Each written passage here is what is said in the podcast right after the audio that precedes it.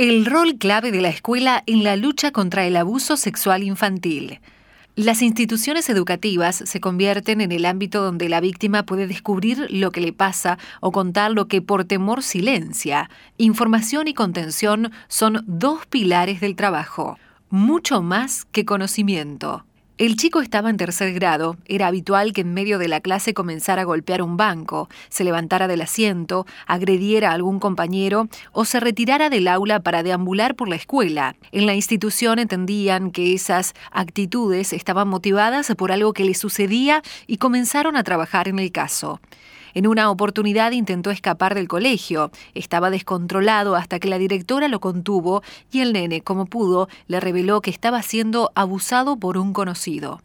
De inmediato pusieron en marcha el protocolo establecido, hicieron la denuncia ante las autoridades y le comunicaron la situación a un familiar de la víctima, quien estaba a cargo del pequeño, y admitió saber lo que había pasado.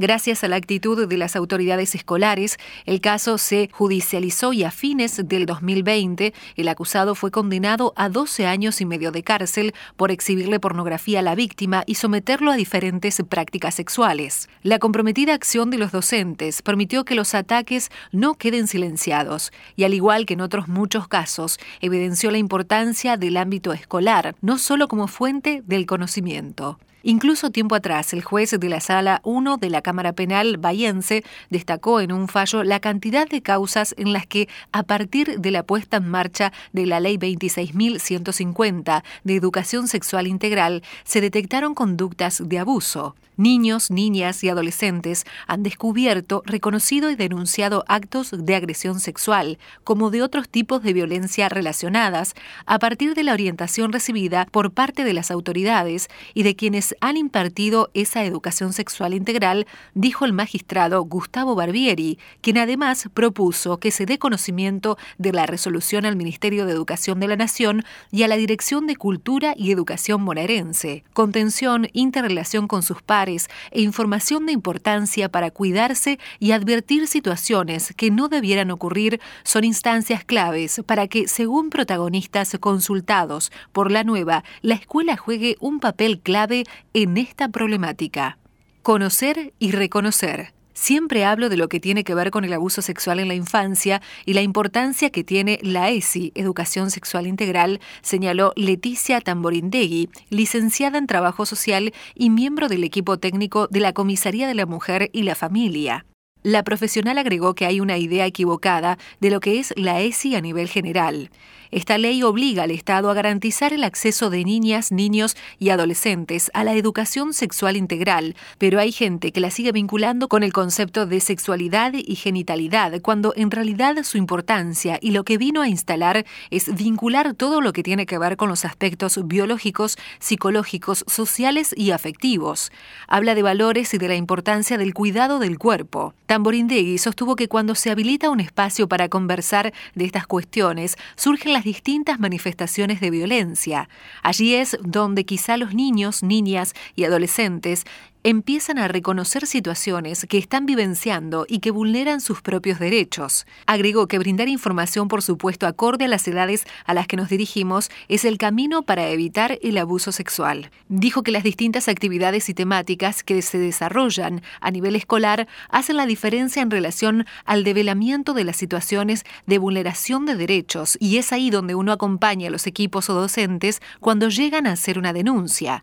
También en este contexto de pandemia, admitió que es importante la presencialidad de las aulas. Esto da la posibilidad de poder acompañar, de brindar espacios de escucha, de dar charlas informativas y de generar un momento de confianza, donde el objetivo es que cada chico pueda conocer sus derechos y las instituciones que existen para hacerlo cumplir.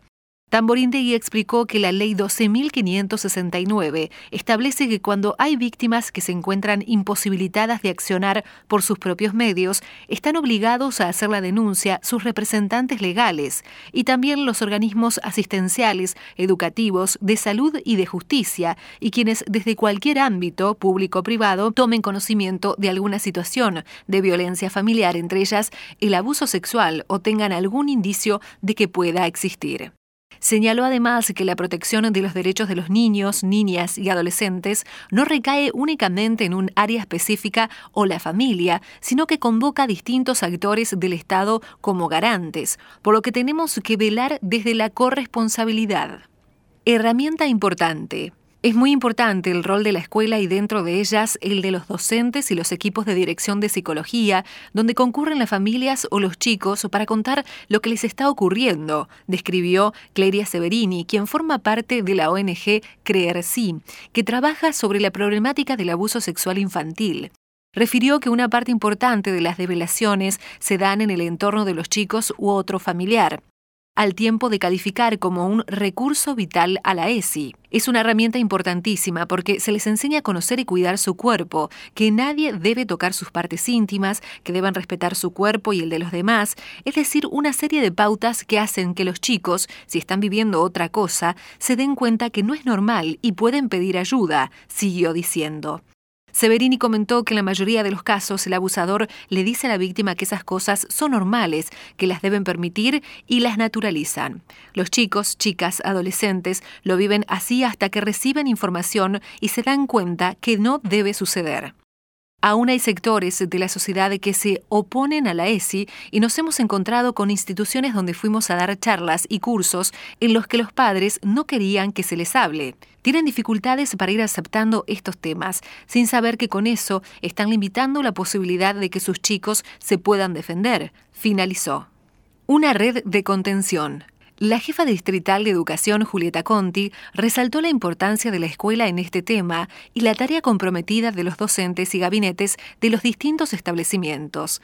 La escuela tiene una red de contención con los chicos y chicas, quienes pasan mucho tiempo en ese lugar. En ese trabajo es donde se estrechan lazos con los alumnos y alumnas y con las familias, que son escuchadas y pueden plantear las particularidades que viven, indicó. Conti relató que, por ejemplo, en la secundaria es común charlar con el preceptor, docente o entre pares y que de surgir información sobre un caso que signifique la vulneración de derechos, inmediatamente empieza a trabajar el equipo de orientación escolar con el chico o la chica, la familia, el servicio local, otras entidades y, de ser necesario, con la justicia. En ese sentido, agregó que si bien hoy las redes sociales se comunican, la escuela es donde se ven cara a cara con sus pares y donde entre ellos, con algún docente o referente que tengan, expresan lo que les pasa. Ahí es donde el establecimiento comienza a trabajar en un entramado complejo que trasciende a los actores escolares. Si bien la inspectora admitió la importancia de la presencia del alumnado en la escuela, indicó que en época de cuarentena muchas familias acudieron a las instituciones educativas en busca de ayuda. Lo paradójico es que este año, en el que la presencialidad no nos acompañó, muchas situaciones igual se comunicaban a los equipos de los establecimientos o a los directivos, pese a no haber ocurrido en el seno de los mismos. Necesidad de información. Es importantísimo el espacio que se genera en las escuelas. Hoy la ley de ESI tiene que atravesar todas las materias y se tiene que brindar un espacio de diálogo y reflexión sobre el tema, describió Eliana Sigot, psicóloga y docente de nivel secundario. La profesional quien integra la ONG Involucrate, que trabaja sobre la temática del abuso sexual infantil en Punta Alta, se refirió acerca de la revelación de este tipo de hechos en el ámbito educativo. La mayor parte de los casos se dan a nivel intrafamiliar, entonces quizás no encuentran una persona de confianza para contarlo y en la escuela se genera un espacio de comodidad para hacerlo. Al respecto, Sigot aseguró que por esa razón resulta indispensable que el docente esté formado y actualizado en estos temas. Cuando recibe la información que puede surgir en un taller de ESI o por la decisión del chico o la chica de acercarse y contarlo, debe estar emocionalmente preparado. Consideró que en esas circunstancias se debe actuar de manera cautelosa, escuchar y lograr que la víctima se sienta contenida. Es vital no desbordarse ni abrazarla sin pedirle permiso, ya que quizá no desea ese contacto y solamente necesitaba decirlo. El equilibrio emocional es fundamental. También resaltó la necesidad de mantener la discreción en el trato del caso y en seguir los pasos formales para llegar hasta la denuncia. Es fundamental el rol del docente por la cantidad de horas que pasan las víctimas en las escuelas y por cómo se sienten allí. Ese chico o esa chica tienen que recibir todo lo que necesitan cuando cuentan una situación de este tipo. Si el docente no hace nada cuando les cuentan, esa víctima probablemente no vuelva a hablar. Finalizó.